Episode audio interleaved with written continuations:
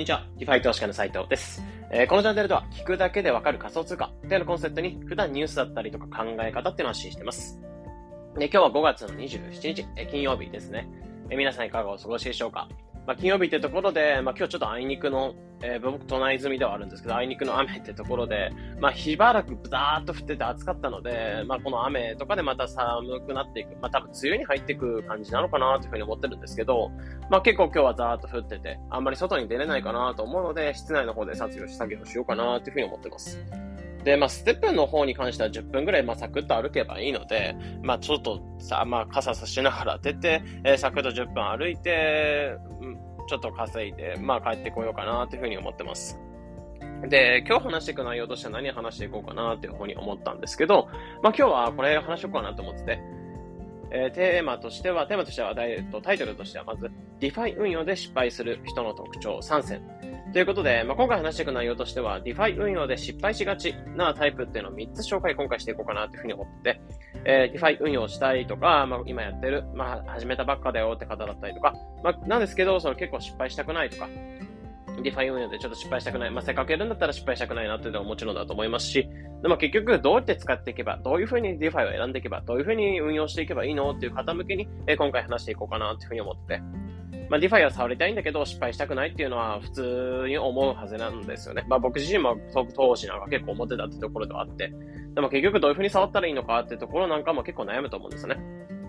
で、一応僕自身は、えー、まあ、現在投資歴6年ぐらいやってて、えー、投資としては6年ぐらい、6年目になってて、まあ、仮想通貨自体の投資歴っていうのは1年半ぐらい。で、 DeFi運用っていうのは間もなく1年ぐらい経つってところで、まあ、仮想通貨ってものを触ってほぼ、えー、 DeFi、まあ、 DeFi、仮想通貨を触ってからすぐに、まあ、 DeFiを触ったみたいな感じではあるので、まあ、仮想通貨投資歴イコール DeFi運用歴みたいな感じになってくるんですよね。まあ、そういった意味としては、この経験から、ね、これやっちゃうのは NG。もちろん、なんかその、2017年とか18年ぐらいから、 DeFi触ってた人に関しては、まあ、それぐらいから触ってた人からすると、まあ、まだまだまだ初心者だなっていうふうに思われやすいと思うんですけど、まあ、一応当時の僕自身よりかは割とノウハウだったりとか、 DeFi運用の、えー、まあ、コツだったりとか分かってきたかなってところではあるので、えー、そういった部分なんかを、まあ、そういった身として、えー、今回、まあ、これやっちゃうのは NG っていう思うなんかも事例、思うような事例なんかも今回紹介していこうかなというふうに思ってます。まあ、もちろん、まあ、全体としてこれ投資の一環ではあるので、まあ、これをやれば絶対失敗しないっていう風ではなく、えー、これを参考に失敗する確率っていうのをぐっと下げていって、えー、 DeFi運用っていうのを健康的にやっていってほしいかなってところですね。でも結局、こういった部分を知っておかないと、まあ、知るのと知らないとでは大きくパフォーマンス、運用費とかにも影響してくる。まあ、お金もなくなっちゃうようなリスクっていうのも減らせるかなというふうに思うので、えー、シェア今回していこうかなというふうに思います。なので、聞くメリットとしては、シンプルにその失敗する特徴の3つっていうのが分かって、えその失敗することを、まあ、今回しないようなための、えー、予防策として今回聞いていただければなというふうに思います。じゃあ早速本題の方入っていくんですけど、まあ、失敗するタイプっていうのを3つ今回紹介しようかなと思ってて、えー、1つ目っていうのがシンプルなものを使わない。もう一回言うとシンプルなものを使わないってもの。で、2つ目っていうのがメジャーなものを使わない。メジャーなものを使わない。で、3つ目っていうのが余剰資金でやらないこと。余剰資金でやらないこと。まあ、この3つを選んでいかないそのそれぞれ失敗する。えー、この3つっていうのやっておかないと、え失敗する。やらないと失敗、や、まあ、こうやらなければ失敗しないよってところになってますね。まず1つ目って話していくと、まあ、シンプルなものを使わないっていう、これは失敗しちゃうよってところになってて、まあ、ややこしいと思うので、話さ、まあ、結論から言っちゃうと、まあ、シンプルに使いやすいものを最初使っていきましょうってところなんですね。まあ、結局ミスしたりとか面白さが分からずに挫折してしまうっていうのは結構もったいないかなというふうにぶっちゃけ思ってて、なんだろう、結構複雑なものを選んで、えー、なんか組み合わせたりして運用していくってことも全然、えー、まあ慣れてくるとありかなっていうふうに思うんですよね。その方がもちろん運用のパフォーマンスだったりとか上がったりするんですけど、まあシンプルに最初は貸し付けしたりとか、レンディングしたりとか、まあファーミングしたりとか、まあ融資したりとか、あとはステーキングで、えー、お金を投資するとか、もうそういった部分なんかを最初シンプルなものを選んで、えー、運用していけばいいかなって普通に思ってるんですよね。まあ、シンプルに考えて、え、ただただお金を入れるだけでね、何十パーぐらいで増やしてくれるってところがあるので、結構普通に利回り高いんですよね。まあ、そういった、えー、まあ、 DeFiってものを触れてるだけでも、まあ、プラスアルファの部分ではあるので、まあ、そういったことを考えると、まあ、とりあえず触れてるっていうこと自体をまず褒めて、えー、それより先っていうのは慣れてきたら、えー、組み合わせていけばいいかなってところになってるんですよね。なので最初はシンプルに使いやすいものを使ってみて、で、これでなんだろう、簡単にサクッと融資とか投資とか、えー、貸し付けとかできるっていう、まあ、自由さとか面白さ、その便利さっていうのにまず感動してもらう。まあ、ここが一番いいんじゃないかなというふうに思ってますね。まあ、結局面白さっていうのはさっき言ったように分からず挫折してしまうのはもったいないかなというふうに思ってて。まあ、例えばガジェットとかも同じで、例えばカメラとかで、えー、まあ、結局初心者の機能とかが分かんなくて、なんか色合いとか、えー、サイドとか、まあ、光の入り、コードとか結構調整したりすると、まあ、結構なんかややこしい感じになっちゃったりとか、まあ、むしろコードとか下げといた方が、もういじらなかった方が、まあ、綺麗な写真が撮れてたとかっていうカメラとかでもあると思うんですよね。まあ、それでなんか上級者モデルを買っちゃったせいで、なんか結局使いずれ、使い切れずに、えー、カメラなんかをなんかおじゃにしちゃったみたいなものもあると思いますし、まあ、イヤホンとかに関しても、なんだろう、いろんななんかドライバーとかが乗ってて、えー、これ何ミリドライバーが乗ってて、えー、まあ、音の音質がいいんだよとか、まあ、振動の、なんだろう、コード、あの、その振動数が高いよとか、あとは結構高い音が綺麗に聞こえやすいとか、まあ、結構その、凝って使ったりするのも、まあ、結局上級者として、まあ、かなりいいと思うんですけど、最初慣れないうちに関しては、イヤホンに関しては正直 AirPods Pro とかでいいかなというふうに思うんですよね。別に AirPods Pro がなんかその悪いってわけじゃなく、シンプルかつ使いやすいってところでもあるので、ああいった感じで初心者でも誰も使いやすいような直感的に使えるようなもの、まあ、そういったものを選んだ方がいいかなってところですね。まあ、後で物足りなかったりとかして、えー、利回りとか重視したかったら、さっき言ったようにオプションつけるみたいな感じで、カメラとかであれば、えー、なんか望遠レンズつけてみたりとか、えー、逆に近いところで撮れるようなレンズをつけてみたりとか、そこは後から立て、足せばいいかなと思うので、まあ、そういった感じで DeFi 運用に関しても利回りとか重視したかったら後で付け出せば OK かなって部分なので、まずシンプル is best っていうところで、えー、シンプルなものを使っていく。まあ、逆にシンプルなものを使わないっていうのは最初失敗しやすいんじゃないかなってところを思ってます。で、二つ目の失敗する特徴という人は、メジャーなものを使わないっていう人。まあ、これも失敗するんじゃないかなと思ってます。結局、いきなりメジャーじゃなくてマイナーなプロジェクトを狙って運用していくっていうのは NG かなというふうに思ってて。まあ、もちろん、なんか、マイナーなものを選んじゃった方が利回りが高かったりとか、えー、プロジェクトが成長したりする可能性があるので、投資の価値としてはあるかなっていうふうに思うんですけど、まあ、もちろん食いつくのはわかるんですけど、まあ、僕も結局、なんだろう、過去に、まあ、利回りが高いようなプロジェクトを探して、えー、これ預けときてはかなり利回り高いじゃんっていうところを感じたので運用したりしたんですけど、結局、魔界プロジェクトとか、まあその、蓋を開いたら、その魔界で、えー、ラグプルみたいな感じでお金をその持ち逃げされちゃうようなプロジェクトだったりとか、あとはシンプルに、えー、なんかマイナーなコインで預けるだけで利回りが高かっただけなので、えー、結局それで預けたことで利回りが単純に下がっちゃったりとか、あと通貨価値が下がっちゃったので、まあほぼなんかゴミを増やしてるような感じになってしまったりとか、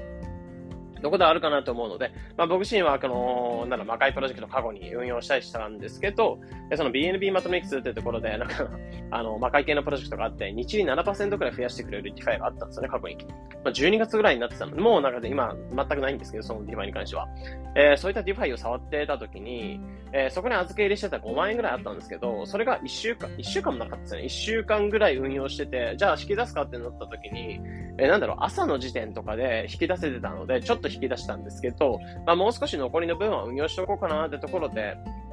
それって、あの、7日間とかロックして、一定期間ロックして、えー、その一定期間ロックしたことで、えー、運用益が増えるよ、みたいな。だから長くロックすればロックするほど運用益が得られるんだけど、その長くロックすることでリスクなんかもちろんあるよっていうリファイではあったんですよね。そういった感じでそこで、えー、大体1週間ぐらい預けてたんですけど、結局結論から言っちゃうと、その1週間経つ前に、えー、プロジェクトが終わっちゃった。えー、ラグプルっていうところでお金がその持ち逃げされちゃったって感じなので、そこに入れてた5万円ぐらいが引き出せないで終わっちゃったんですよね。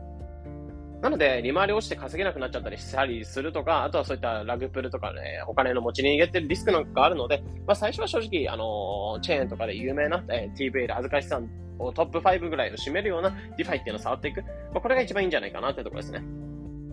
まあ、せっかく利回りで運用できてるってところ、えー、なんだろう、ストレスを減らした上で、まあ、値動きとか仮想通貨の値動きとかに消耗しないっていうところで、 DeFi 運用を選んでるっていう人もいると思うので、そういうところで長期で考えて、えー、長期で使えるようなプロジェクトを選びつつ運用するのがいいかなってところですね。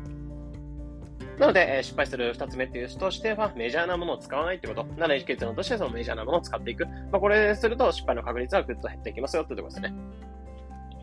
で、三つ目っていうのが最後、えー、余剰資金でやらないってこと。これは、えーえー、全資産ぶち込んだりとか、余剰資金でやってほしいっていうところですよね。まあ、余剰資金でやっておかないと失敗しちゃうよってところですね。まあ、結局、えー、長期的にそれが続く続くわけではないですし、例えば利回りとかが高かったりとか、えー、してお金をぶち込みましたってところであっても、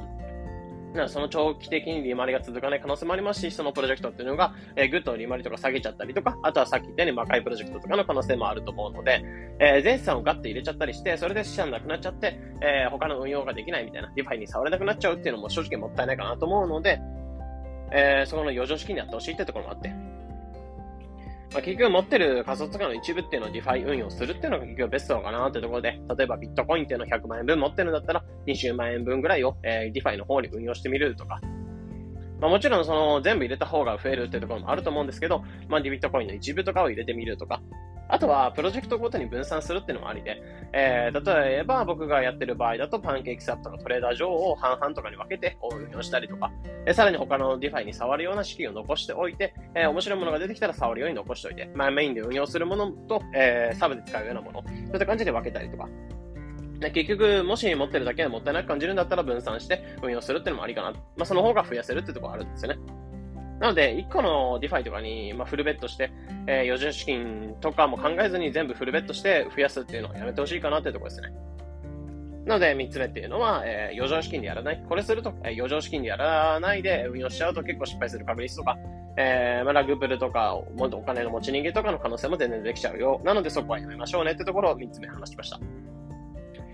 なので、ここまでまとめた話として、まあ、今回話していただかないよっていうのをまとめていくと、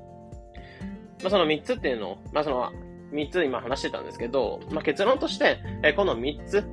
の質問に答えられるように、えこの3つ、まあ、これから言っていく3つの質問に答えられる、えそういった、え個人的にそれぞれが、えイエスっていうものを選んでいくと失敗しづらい、 DeFi 運用失敗しづらいかなと思うので、この3つの質問、最後にちょっと覚えててほしいかなってことですね。で、その3つの質問何かっていう言うと、1つ目っていうのがシンプルであるかどうか。まあ、このシンプルであるかどうかにイエスって言えること。で、二つ目っていうのが、そのプロジェクトはメジャーなのかどうか。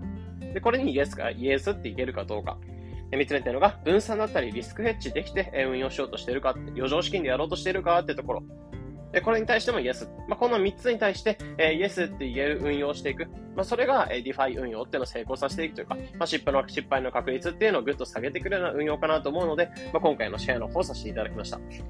まあ、こちらも、もちろんここが、イエスって全部言えたからといえ、成功するってわけではないと思うんですけど、えー、ここにイエスって言えるだけでも失敗確率、使う DeFi とかかなり絞られてくるかなというふうに思うので、まあ、それぞれ楽しく、えー、まあ、ディファイとか運用して、まあ、せっかく最新テクノロジーを触っていこうっていう気持ちになっていると思うので、そういうところで、えー、それぞれが健康的に、えー、 DeFi とか運用、まあ、次世代金融を楽しめるような、えー、運用っていうのをやっていってほしいかなというところを感じたので、まあ、今回シェアの方をさせていただきました。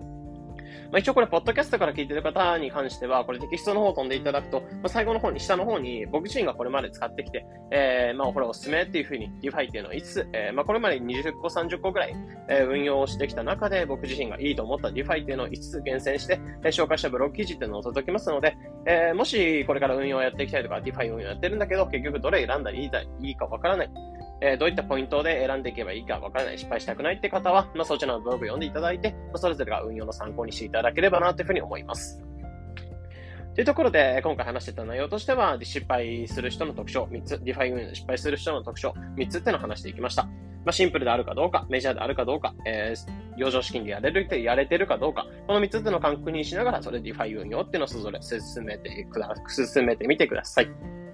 まあ、このような形でこのチャンネルでは仮想通貨についてできるだけ分かりやすくお伝えしています。日々の情報収集やトレードにお役立てください。えまた無料で仮想通貨ニュースでの LINE だったり Twitter コミュニティの方にも配信もしてます。えニュースを読む習慣つけたいとか、仮想通貨のトレンドつかみたい、仮想通貨の勉強したい、まあ、そういった方は概要欄のリンクから、えー、コミュニティだったり LINE に登録できるリンクの方を載せておきますので、そちらから登録していただいて、まあ、それぞれがと、それぞれが、まあ、トレンドをつかむ手段としていただければなというふうに思います。というところで本日の配信これで以上になります。良い一日を。